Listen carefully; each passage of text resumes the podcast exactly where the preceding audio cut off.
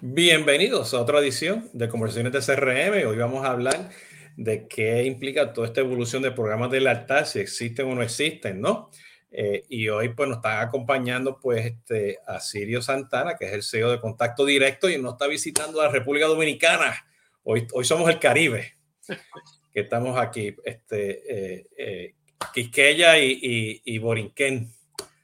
Así que, Sirio, un gusto. ¿Cómo estás? Excelentemente bien. Gracias, Jesús, Tatiana, por invitarme.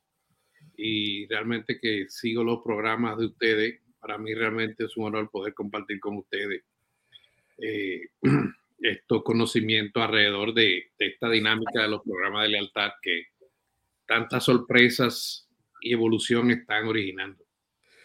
No, totalmente. Entonces, eh, bueno, como ya saben, eh, estamos ahora en vivo en LinkedIn, Twitter, Facebook y YouTube, y esto eventualmente va a estar en las plataformas de podcast.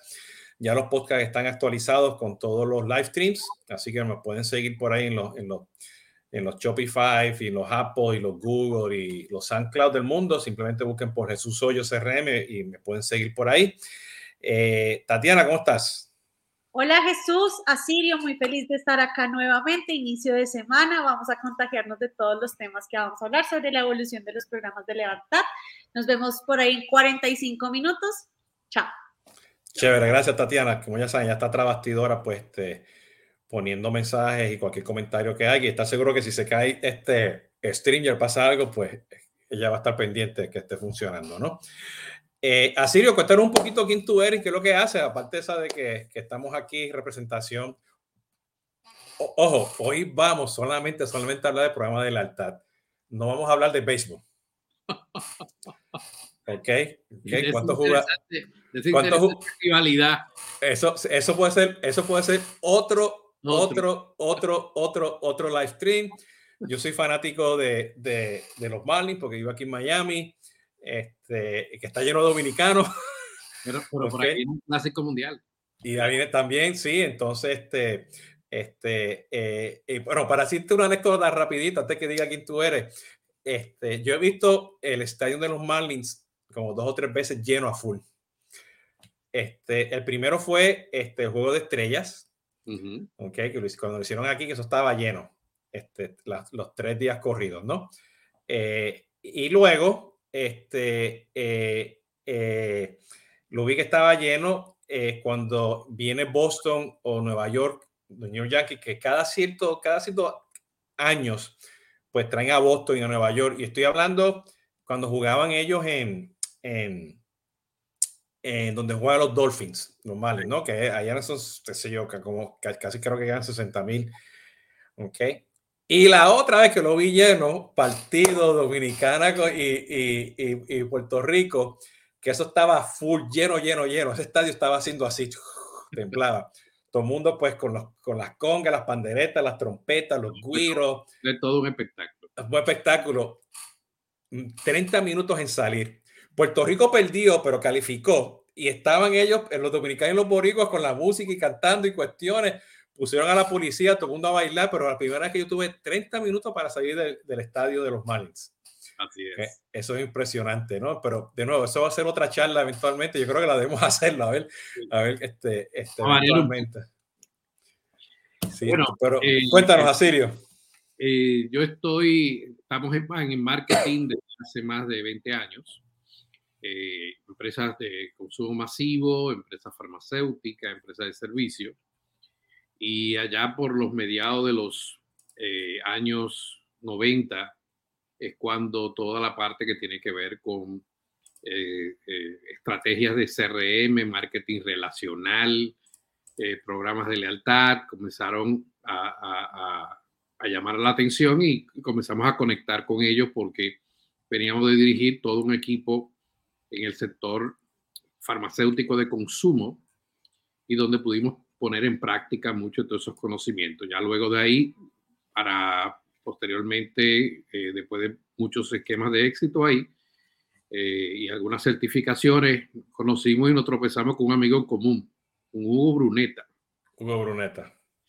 Y con el cual he tenido la dicha de compartir con él y, y prácticamente hemos desarrollado una carrera en paralelo desde el marketing relacional y lealtad hacia el customer experience eh, y toda esa parte. Y Hugo ha tenido la, yo le llamo a él el privilegio de habernos visitado unas cinco o seis veces que lo hemos traído al país para eh, talleres, seminarios y eso consolidó más todo nuestro interés y donde nos dedicamos ya hace 18 años con nuestra agencia de marketing eh, especializada en el desarrollo de comunidades de clientes fieles. Eh, con, en nuestro haber con más de 20 programas de lealtad implementados para empresas de gran porte o multinacionales en diferentes áreas, eh, áreas de servicio, productos de consumo masivo, eh, productos farmacéuticos. y como dicen, la, la, vida nos da la oportunidad de que con la experiencia basada en el ensayo-error, algo sabemos, como dice. Eh, y hemos tenido, somos generadores de contenido alrededor del tema porque nos apasiona mucho. Y entiendo que es una de las áreas de oportunidad aún no explorada a cabalidad por eh, el ecosistema de marketing.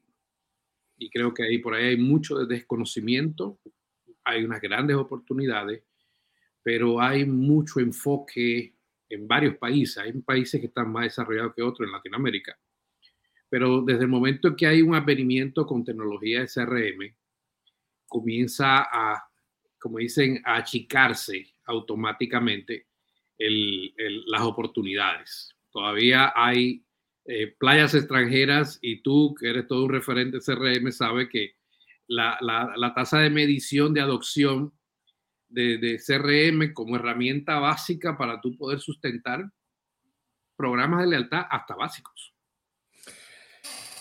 Sí, fíjate. Todavía baja.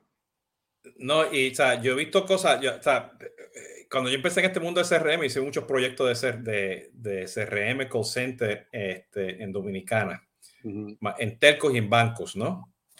Años, años, años atrás, estamos en los 90. ok. Eh, eh, y, y, tuve la oportunidad también de hacer workshops y estuve allá presente varias veces con, con, dos o tres universidades. Eh, y había unas cosas avanzadas este, que yo vi en Dominicano y decía, wow, espérate, esto yo no lo he visto en Estados Unidos. Okay. Eh, eh, y así, pues, diferentes países lo, lo he visto también, ¿no? Eh, y justamente con este tema de puntos, o sea, de programas del altar, y no quiere decir puntos, porque conocemos los programas, del, hoy, hoy conocemos los programas del altar, pues, como, como o sea, un, programa de puntos, y lo, o lo combinamos con, con relacionamiento, este, el, el uplift de las ventas, ¿no?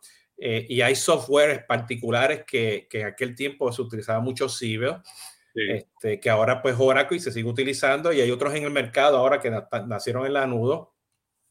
¿Ok? Este, eh, y, y, te digo que una de las cosas que me llama mucho la atención a mí es que la, nosotros como consumidores ya, ya no, no, no, no vemos si hay realmente o no hace falta programa del altar. Y te lo digo yo porque, o sea, por América y no sé cuántos millones de puntos, pero no lo puedo utilizarlo. O sea, los beneficios, los beneficios no los tengo y todavía América no sabe por qué yo, yo viajo, ¿no? Este, eh, y estoy viendo ahora, pues, programas de tendencias de lealtad que están muy enfocados, pues, a, a ofrecer beneficios como en los bancos, que ahora es el cashback, este, o las fintechs. Eh, eh, estamos viendo ahora, pues, este, membresías, ¿entiendes? Este, en particulares, ¿no?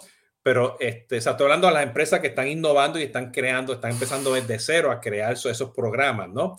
Y estamos hablando más de experiencia cliente, estamos hablando más de retención, estamos hablando más de usar datos para darte beneficios en vez de que tú consumas los puntos entonces, todo eso, todo eso se evoluciona, ¿no? Este, eh, eh, y esos programas del alta hoy en día no necesariamente es un programa de puntos. Exactamente. Y yo creo que el más exitoso allá afuera, yo creo que es globalmente que se usa de referencia el de American Express, ¿no? Pero American Express lo tiene, esta, tiene una, una, red de partnership, ¿no? Para hacer eso. Y el otro que yo he visto que no usa programas de, de que, no usa, que no, no usa puntos es el de el, el de los Mini Coopers, que ellos promueven que tú te quedes con tu Mini Cooper y refieras. Y a base de eso te dan unos beneficios. Te lo comento porque lo viví con mi hija, ¿no? Aquí vieron, o sea, hubo, varios Mini Coopers en la casa y, este, había una serie de beneficios y no, había puntos, ¿no? Entonces, esto ha evolucionado, ¿no? Este, y ahorita regresamos a la pregunta de Idalis, este, este, que sea el programa de la ejemplo para bancos, ¿no? Pero, ¿cómo tú estás viendo esto? ¿Cómo hoy en día, así, ¿cómo tú estás viendo esto hoy? no solamente en Latinoamérica, pero a nivel global, ¿hace falta tener un programa de lealtad con puntos o, las empresas tienen que empezar a mirar más a los datos e incluir eso como parte del ecosistema de la experiencia? Mira, excelente pregunta como la planteas, pero yo todos nos remitimos al, ciclo al ciclo natural de relacionamiento comercial. Desde ahí es el génesis donde nace todo. Eh, invertimos en captación de clientes, eh, el siguiente paso es que comenzamos a, tratar de rentabilizar esa operación, eh, tratando de sacar, teniendo claro cuáles son los márgenes nuestros para de la operación, cómo se va dando regularmente. Y luego viene la parte de maximizar, ya cuando tenemos a un cliente con una recurrencia por default, ya sea porque la propuesta de valor de nuestras marcas entra con la empatía del de requerimiento que tiene que tenemos nosotros como clientes y ahí nos, nos paramos en la parte donde estratégicamente buscamos maximizar esa relación. Ok, a partir de ese tercer peldaño de la maximización vienen los otros dos. Y los otros dos es donde ya comienza a trabajar más la estrategia y es la retención y la fidelización. ¿Por qué? Porque eh, eh, cuando hay varias teorías encontradas de que tú deberías comenzar a monitorear la potencialidad de fidelizar clientes desde el momento que los captas. Obviamente, si te auxilia de tecnología, que tú vas viendo y monitoreando comportamiento de patrones de compra, preferencias y toda esa parte. Eh, y ya cuando estás en un nivel de un umbral de un buen relacionamiento, entonces quieres realmente blindar esa cartera de consumidores y principalmente un, precepto muy básico que entra dentro del ciclo de relacionamiento. Y ahí es de donde se desprenden todas aquellas teorías de que sale mucho más económico retener un cliente, más rentable, que captar uno nuevo. Esa parte de esa ecuación, yo no sé si es que todavía no la están dando en las universidades o todavía no la han puesto en práctica, pero yo te garantizo, eh, Jesús, que, que todavía no está claro el análisis de esa ecuación solamente ponen unas cifras ahí establecidas, un 5%, un 15%, un 25%, cualquier número cabe ahí. Yo he visto de todos los números. Pero hay algo elemental.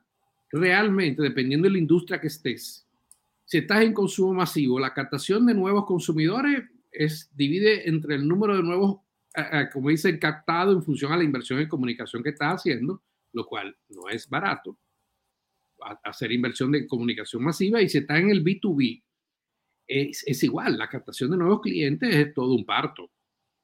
Entonces, es realmente costoso, pero vivimos de espalda a la retención y a la fidelización. Pareciera que no nos enseñaron esa parte.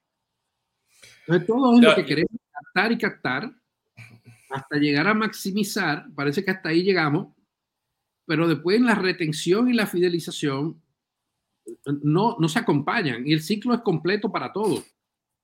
Por eso es que realmente se pierden más clientes, porque en una etapa de cierta madurez relacional que yo tengo con una empresa, compro una marca, y yo no veo que comienzan a particularizarme el proceso, entonces sencillamente yo tengo que optar a mirar hacia los lados. Entonces, si no tenemos claro el ciclo de relacionamiento, eh, vamos a estar dando tumbos a ciegas. No importa qué vas a querer inventar si no tienes claro desde cuál momento es el momento cierto que debes comenzar a pensar en los esquemas de, de, fidelización de cliente. Y eso acelera el proceso porque una vez que decides entonces implementar esquema de fidelización, debes tomar en cuenta algunos detalles muy simples. La propuesta de valor debe superar el esfuerzo de yo ingresar a un programa. Eso es básico. O sea, tú debes causar un wow en mí que diga, wow, qué chévere. Mira qué interesante, déjame registrarme. Para que yo comience, para que tú me comiences a llamar la atención. Ese es un detalle. Otro detalle es que un programa de lealtad es una estrategia, no es una táctica. Por ende, debe ser visto como si fuera el lanzamiento de un producto nuevo, que implica Correcto. estrategia de comunicación, estrategia, eh, eh, implica investigación de mercado para analizar gustos, preferencia, identificación, estilo de vida, porque a raíz de ese ecosistema de información de tu consumidores target, que por cierto, los programas de lealtad, cuando son concebidos, no son concebidos para todo el mundo. No, usted tiene que remitirse de nuevo a otra de las famosas leyes eh, eh, eh, de, la economía del marketing, que más una de las más subvaloradas, que es Pareto. Las estrategias de lealtad, los programas, principalmente deben estar orientados a proteger a tu Pareto. Y sencillamente, ¿por qué? Porque sencillamente es el grupo de consumidores que ya han demostrado que son más rentables, que son responsables de un alto volumen de tu rentabilidad de tus ventas, y es donde tienes que hacer los esfuerzos tú para blindar esa cartera, esa micro cartera de clientes que realmente está dándote el gran negocio. Entonces, sencillamente es estratégico el asunto es serio porque estamos hablando de los mejores recursos. Cuando usted pierde un cliente de los clientes clave de Pareto, se siente en la organización. Y que usted lo pierda porque usted no tenía algo particularizado para él, change on you. Fíjate, y, te estoy escuchando, ¿no? Este, eh, eh, bueno, primero quiero saludar a Lucas y a Yanis que están por ahí y David de también. Este, acabo ahora de poner este, unos ejemplos de programas de lealtad tradicionales en banca. Pero yo quiero mencionar, este, y por ahí, Dalit, este, creo que no llega por LinkedIn, pero este, Tatiana, si puedes poner ese comentario en LinkedIn para que lo vean, porque veo que no está llegando los comentarios a LinkedIn. Este, eh, eh, hay, hay unos temas bien, bien en particular, hay un tema que, en mi opinión, ¿ok? O sea, si tú tienes un buen proceso de, de, de de manejo de, de, esa relación del cliente, que lo, lo pudiste adquirir, lo pudiste mantener. mantener significa que le diste el amor, el cariño, o sea, que manejaste las expectativas en servicio al cliente, en, el mensaje de la marca, el producto tuyo está funcionando. Pues luego, pues, pues tú puedes a base de datos, pues moverte a hacer upselling y cross-selling, ¿ok? Este, y vas a poder crear lealtad, con o sin puntos, ¿ok? Porque, o sea, hay, hay una relación sea, la persona te va a perdonar porque tú estás haciendo un buen trabajo y, y, o sea, y lo que prometiste lo estás, lo estás, lo, manejaste las expectativas con, con, ese tipo de cliente a base de datos. Si tú haces eso, o sea, tú, tú lo adquieres bien, lo mantienes, haces un buen cross-selling y a base de eso, pues, o sea, creas campañas de lealtad con o sin puntos, pues eventualmente no tienes que retener. O sea, retener va a ser parte de eso y tienes que tener, pues, esos programas de retención, evitar el churn, ¿no? Sí. Pero a veces yo digo, o sea, que especialmente en telcos este, y, en, y en las empresas de cable, ¿no? De telecomunicaciones, este, se enfoca más en, en, en, manejar el share que manejar la relación con el cliente. Así es. ¿Entiendes? Entonces, y, y, tiene un presupuesto, una cosa bien interesante, y hay que tener programas de lealtad y, o sea, y tienes que analizar los datos. Y como tú dices, si te afecta tu pareto, tienes que estar seguro porque, o sea, ahí, ahí entra cantidad de métricas como es el RFM, el costo uh -huh. last value, el costo que te tiene con esa persona, esas métricas tienen que tenerlas vigentes, ¿no? Pero lo otro es también que a veces crear comunidad es crear lealtad también, nos necesita un programa de lealtad. Entonces, todos estos temas de marketplaces, programas de, de, afiliados, programas de influenciadores, este, que un cliente tuyo ayude a otro cliente, que un cliente tuyo sea el advocate o ese advocate ayude al detractor ¿Entiendes? Yo existe en, para los pymes y empresas grandes, pues marketplaces. ¿Entiendes? Que te pueden, que te pueden este, este, este, ayudar tu producto, como es el Amazon Prime, ¿no? Que te enganchan con una serie de cosas para que tú no te vayas, ¿no? El free, o sea, el free shipping. O sea, o sea, o sea, Amazon, Amazon no tiene un programa de lealtad de puntos. Su tarjeta de crédito sí. Su tarjeta de crédito sí Pero Amazon lo que tiene es una comunidad y unos beneficios que hacen que te quedes con ellos, ¿no? Que, que, es por eso hoy en día que un Netflix está fallando, porque Netflix tiene más que un solo modelo de vender. Amazon tiene 20 y uno de ellos es el Prime. ¿Entiendes? Entonces, tu modelo de, de, ventas enfocado a manejar esa relación y proteger ese pareto, para mí que es bien importante, ese 80-20 o 70-20, 70-30, ¿no? Este, lo tenga. Y, y, que tú sepas que con tus datos, bueno, lo que tú mencionaste así, y me gustaría que expandas en esto, es que, o sea, a veces, y lo he tenido, nosotros ya está hablando con un, un proveedor de CRM y me dice, no, como tú dices, el numerito ese, el 80%, qué sé yo qué, de los clientes te tienen que dar. No, eso no te creo. O sea, los tienes que retener. No, porque no, y, qué pasa si, si, si yo soy pues un fintech? Un fintech yo lo que quiero es adquirir y retener, no solamente quiero retener. ¿Entiendes? Entonces cambia por industria, cambia de tus datos. Entonces, conocer ese pareto te va a decir a ti qué tanto tienes que invertir en en adquirir clientes que, se, que son buenos, ¿ok? Y qué tanto tienes que invertir en retener a los clientes buenos y cuánto le tienes que decir, pues vete cliente, muchas gracias, tú, tú y yo no somos uno para el otro, ¿no? Así es. Entonces, ¿qué, ¿cuál sería la táctica de esta evolución, ¿no? Con puntos o sin puntos, ¿no? Este, de estar seguro de que tú protejas ese pareto. O sea, que, que la gente tiene que entender los CEO, las personas. Yo creo que tú mencionaste que tiene que ser un producto, ¿no? O sea, no es, tiene que ser parte de esto, ¿no? ¿Qué, qué, qué, hay que hacer para entender ese pareto para que tú digas, espérate, estos clientes hay que retenerlos con un sin punto, ¿no? Ahí tengo que buscar otros clientes que, que, que se queden en este pareto alto, ¿no? ¿Cómo va eso? ¿Cómo, creo, va eso, Sirio? Creo que, que, que, tú lo has definido bastante bien y me, me, me, encanta que le hayas dado esta dirección al tema. Porque el, todo viene, como decía, en el ciclo de relacionamiento, tú debes tener claro en el negocio que estás y cuáles son las oportunidades que tiene de mantener y crecer, alimentar la relación. Esto varía de industria a industria.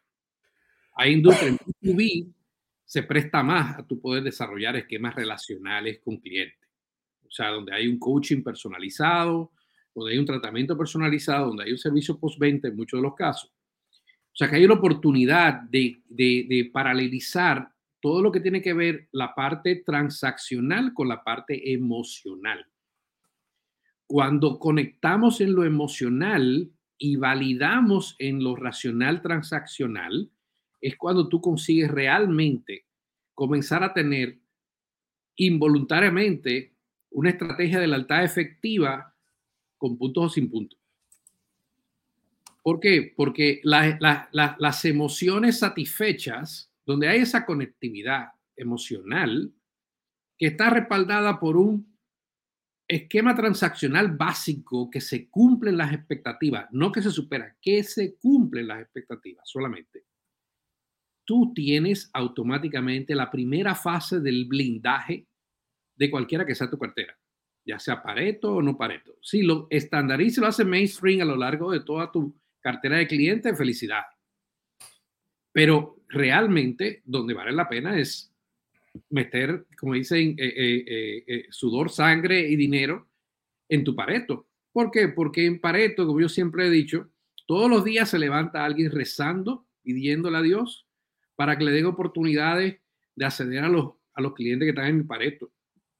Si por energía fuera, yo tengo varios competidores que están rezando por quitarme los clientes principales míos. Entonces, eso significa que las fuerzas del mercado están actuando sobre tus clientes principales y es donde debes tener el mayor concentración de tu estrategia relacional. Esa es la parte clave. Si yo mantengo un esquema relacional muy orientado hacia concepto de experiencias memorables, hacia cómo le fácil, cómo hago, cómo hago que el cliente diga que es fácil hacer negocios conmigo, que, hay mucha conveniencia, que hay realmente trato, trato de gente, para yo sentirme que pertenezco a. El sentido de pertenencia a una comunidad viene dado principalmente no por esquemas transaccionales, Jesús. Viene dado por esa parte emotiva donde yo me siento involucrado, perteneciente a. Y hay comunidades que se han creado hasta solas, al margen de estrategias de marcas. Ahora, cuando usted es que coparticipa y crea las condiciones para desarrollar una comunidad como la comunidad que hay alrededor de Amazon, como tú bien dijiste, Amazon tiene un ecosistema riquísimo donde tú interactúas, donde no hay una relación personalizada, pero toda la infraestructura tecnológica que respalda a Amazon es como si tú estuvieran atendiendo 20 personas a, ti solo. ¿Me entiendes? Porque está y, y, eso lleva, eh,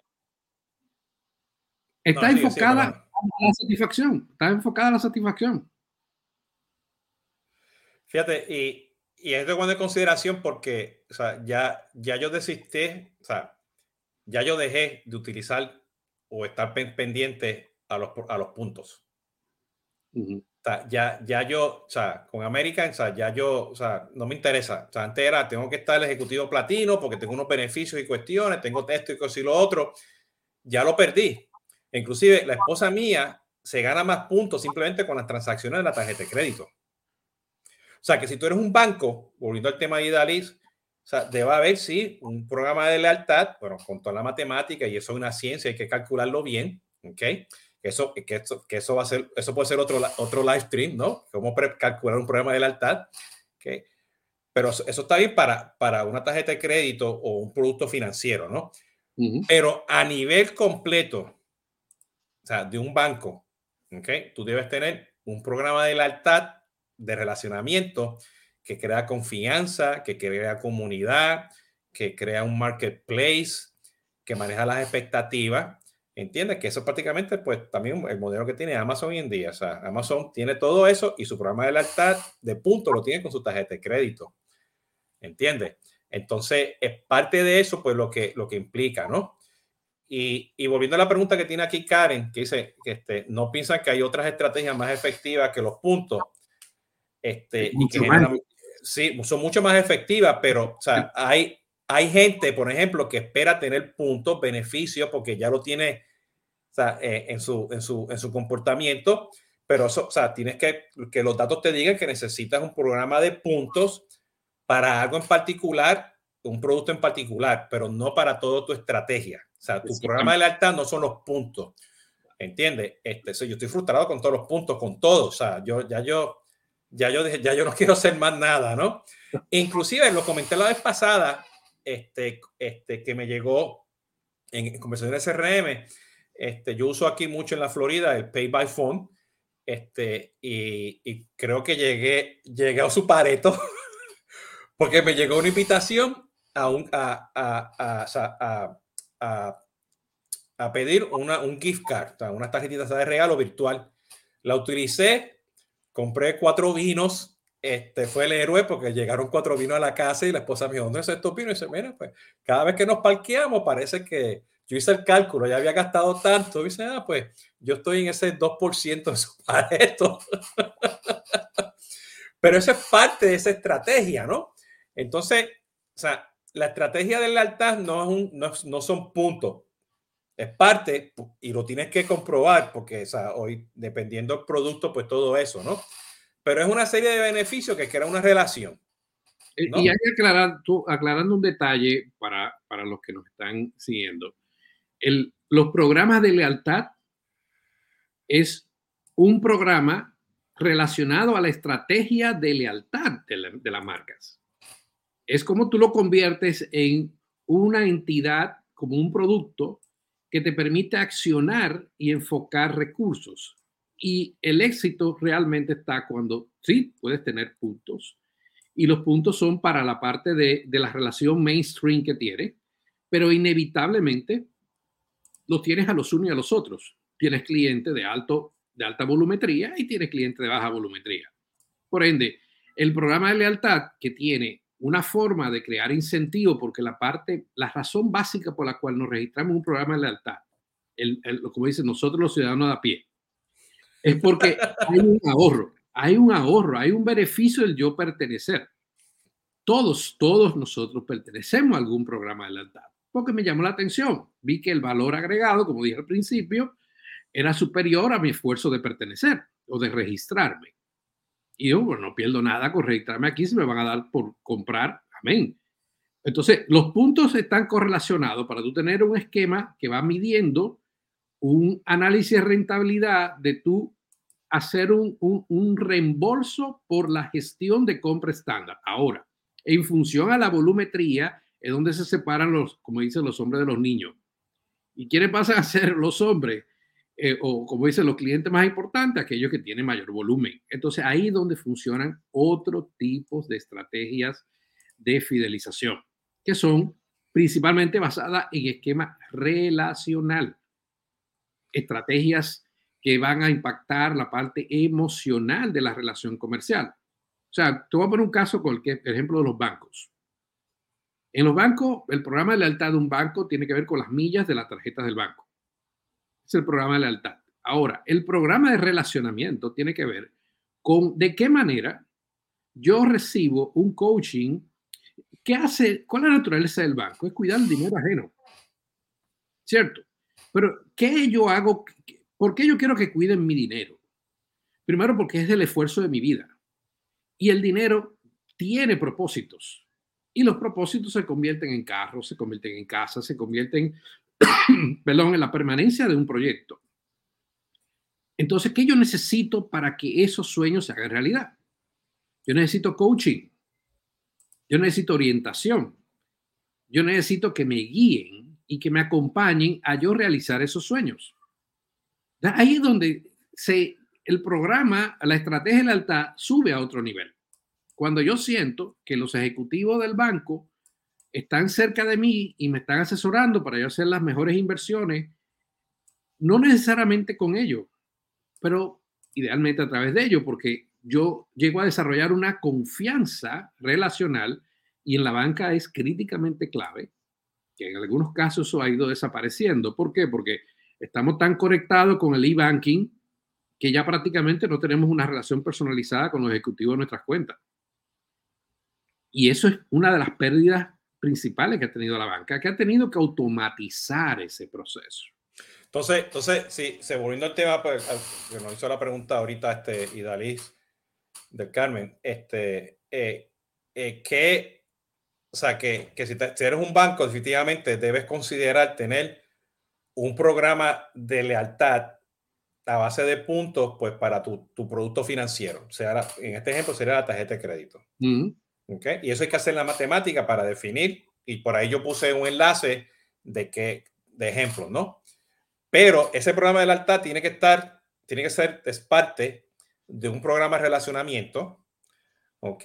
Donde aquí a base de datos tú manejas ese, esa relación con el cliente porque tú le estás dando a ellos unas expectativas que tú estás protegiendo ese dinero de ellos. Exacto. Y le estás dando ese, ese, ese, ese, o sea, esos consejos por medio de blogs, por medio de newsletters, por medio de una membresía privada, workshops, este, marketplaces, este, peritos, subject matter experts, a todo eso, ¿entiendes? Porque hay una serie de, de beneficios que, que, va a impactar al aspecto emocional tuyo, que es lo que estaba mencionando ahorita, ¿no?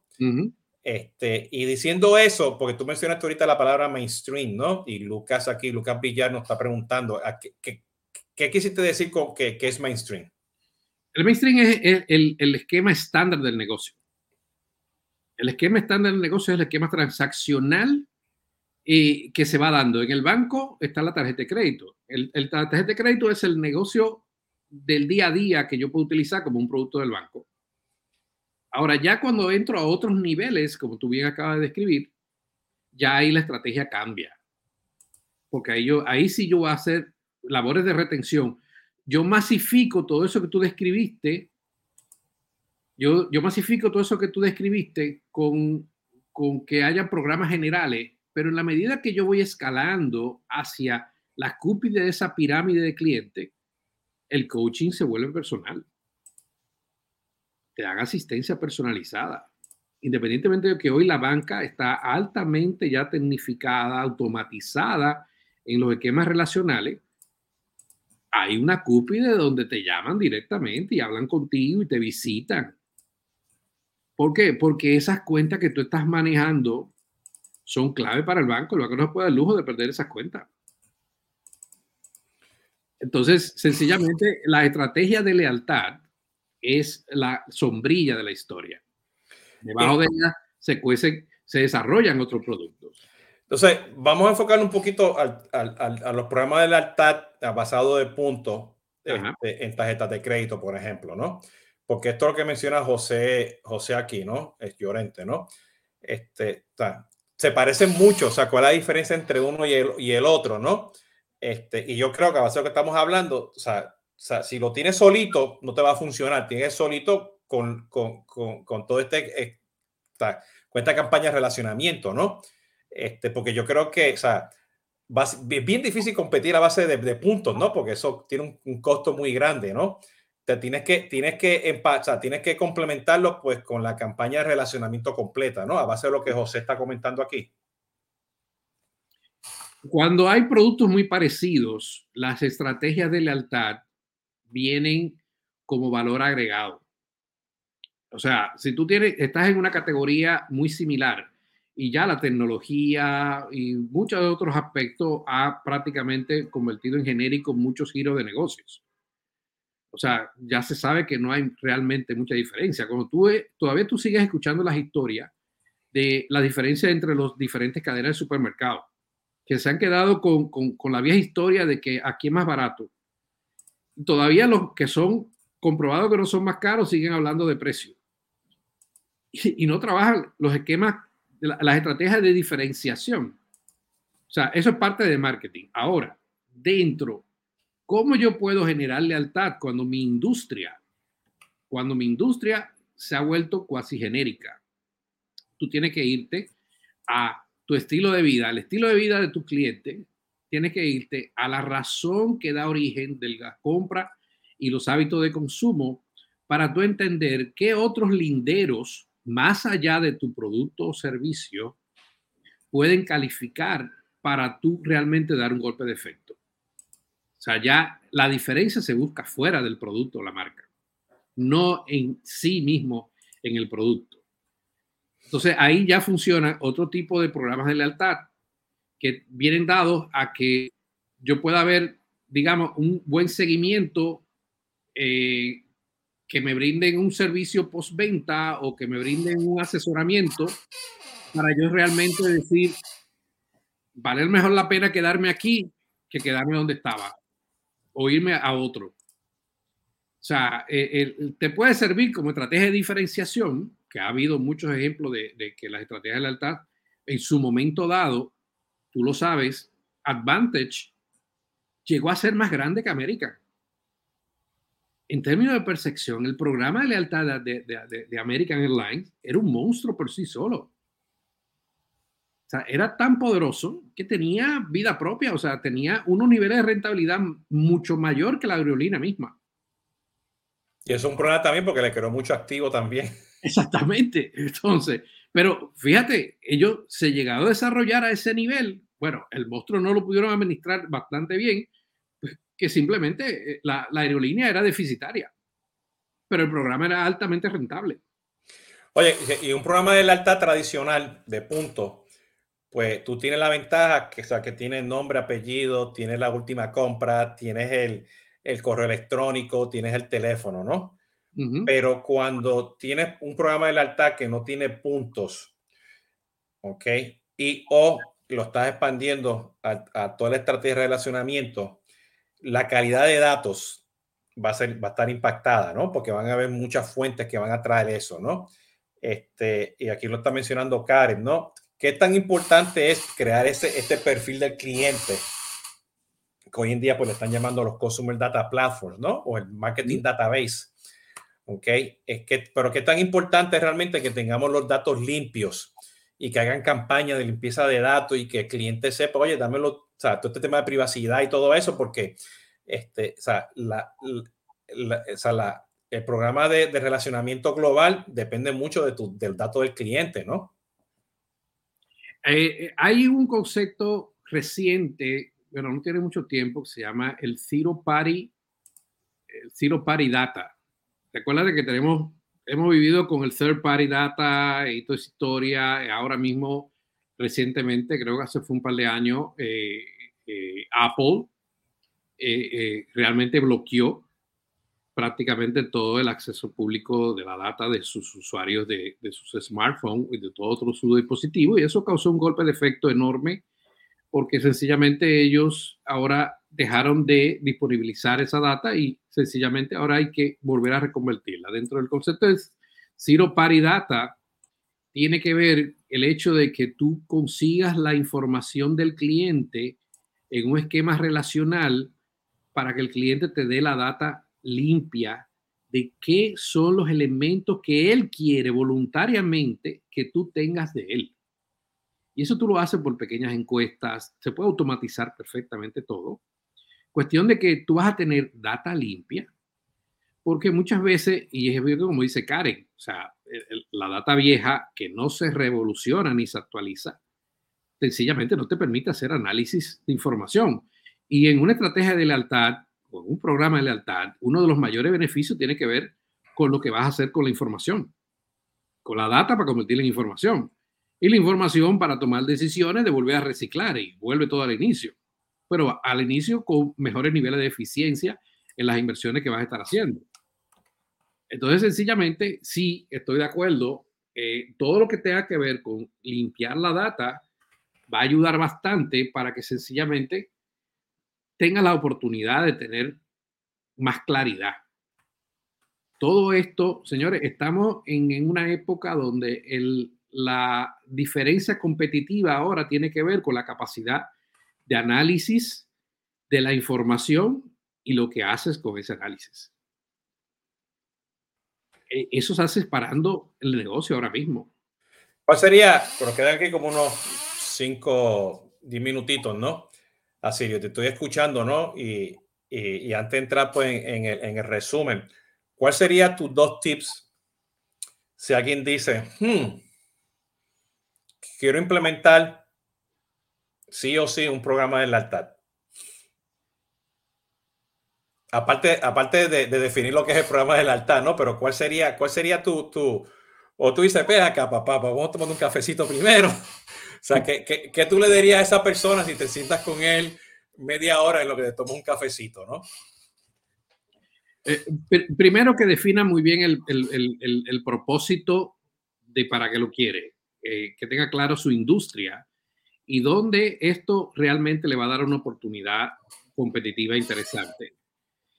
Eh, o sea, que haya realmente la oportunidad, porque si tú no eres un jugador serio dentro de tu industria, un programa en altar no te va a ayudar. Olvídate, no te va a ayudar. Si tú eres un, lejano tercero o cuarto lugar, tendrías que hacer una estrategia de nicho, quizás para donde tú puedas ser rey de la pequeña isla. Eh, y segundo, si esos no fueron los calificadores, tiene que ver entonces con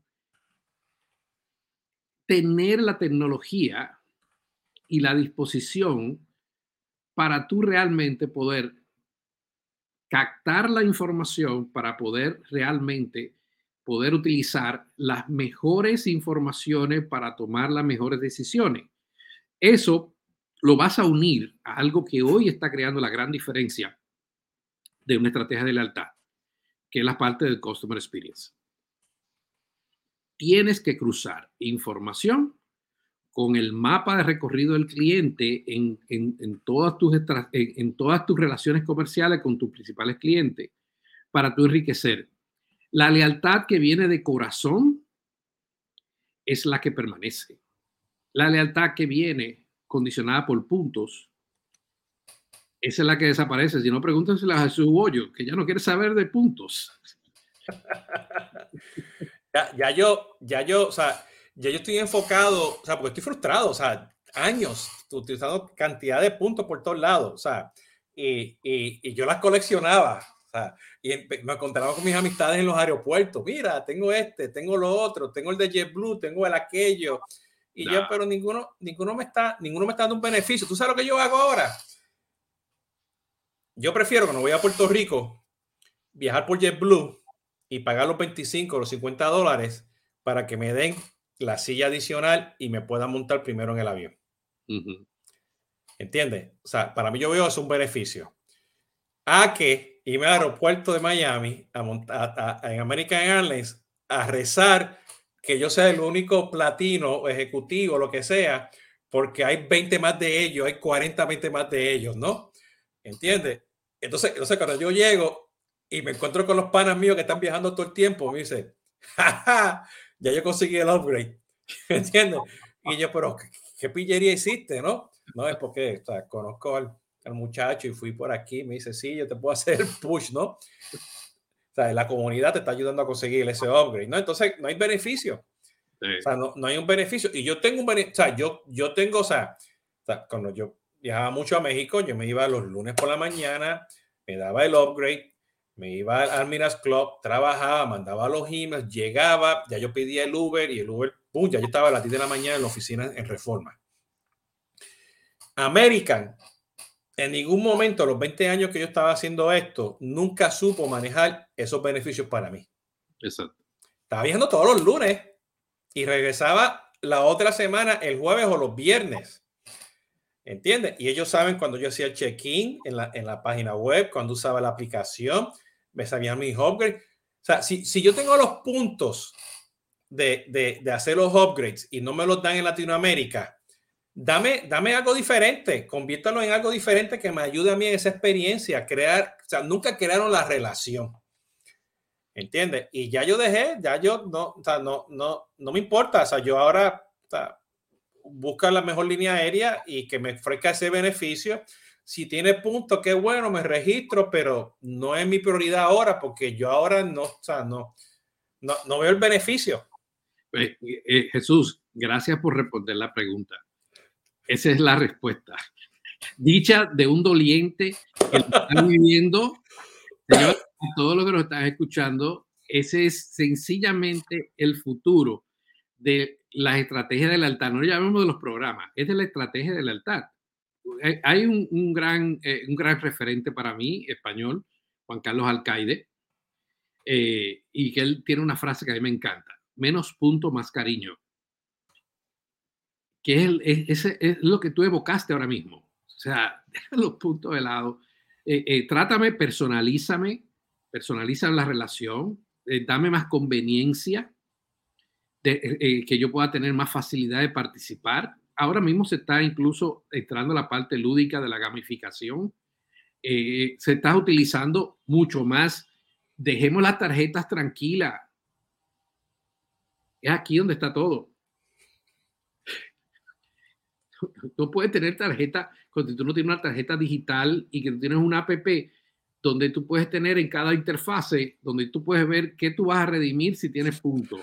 Mira, yo este, es cómico porque este, este, otro día pues he salido, tratar de usar las tarjetas de crédito en los diferentes lugares y con los chips y que y, y me considero bruto en, en usarla porque estos dispositivos no son buenos. Se viene un muchachito y me dice, oye, Apple Pay, porque es el tap, ¿entiendes? Entonces, entonces, si tú eres banco o eres un, un supermercado, si tú ofreces una aplicación aquí, ¿entiendes?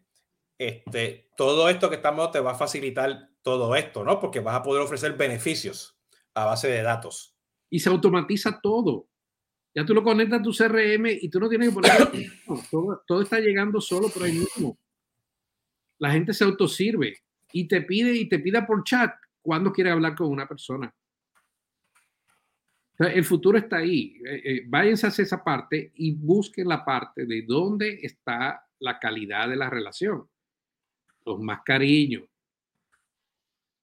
E, y ese, es el futuro para mí, de dónde anda todo lo que, hacia dónde está mudándose todo lo que es la estrategia del altar y los programas mismos. Totalmente, Tatiana. Más cariño, menos puntos. Ya, tiene, pues, ya tenemos el título. Sí, ya, lo tengo clarísimo, porque acá estaba pensando cuando yo vivía en Estados Unidos, yo tengo un ejemplo claro de eso que a mí me enamoró de la marca y es, ahí hay una gasolinera, no voy a hacer pauta publicitaria acá, pero allá hay una gasolinera muy específica que yo iba a tanquear mucho por su programa de puntos porque me conocían tanto que sabían que eh, yo iba a las 8 de la mañana por un café y que por cierta cantidad de puntos, porque como tanqueaba, compraba, me lo daban. Entonces yo iba a la, a la, a la caja y yo iba a pagar y me decía, no, tranquila, tú eres una cliente fiel, lo notamos por tus puntos, entonces este cafecito te lo regalamos. Y yo, enamoradísima y no me movía de esa... Dios, está en los detalles, los momentos wow no son estrategias mega ultra complicadas. Un café de diferencia. Sí, son detalles de conocimiento. Tú, tú creas wow partiendo del conocimiento que tienes tu cliente y lo puedes irradiar a lo largo de cada punto del Customer Journey.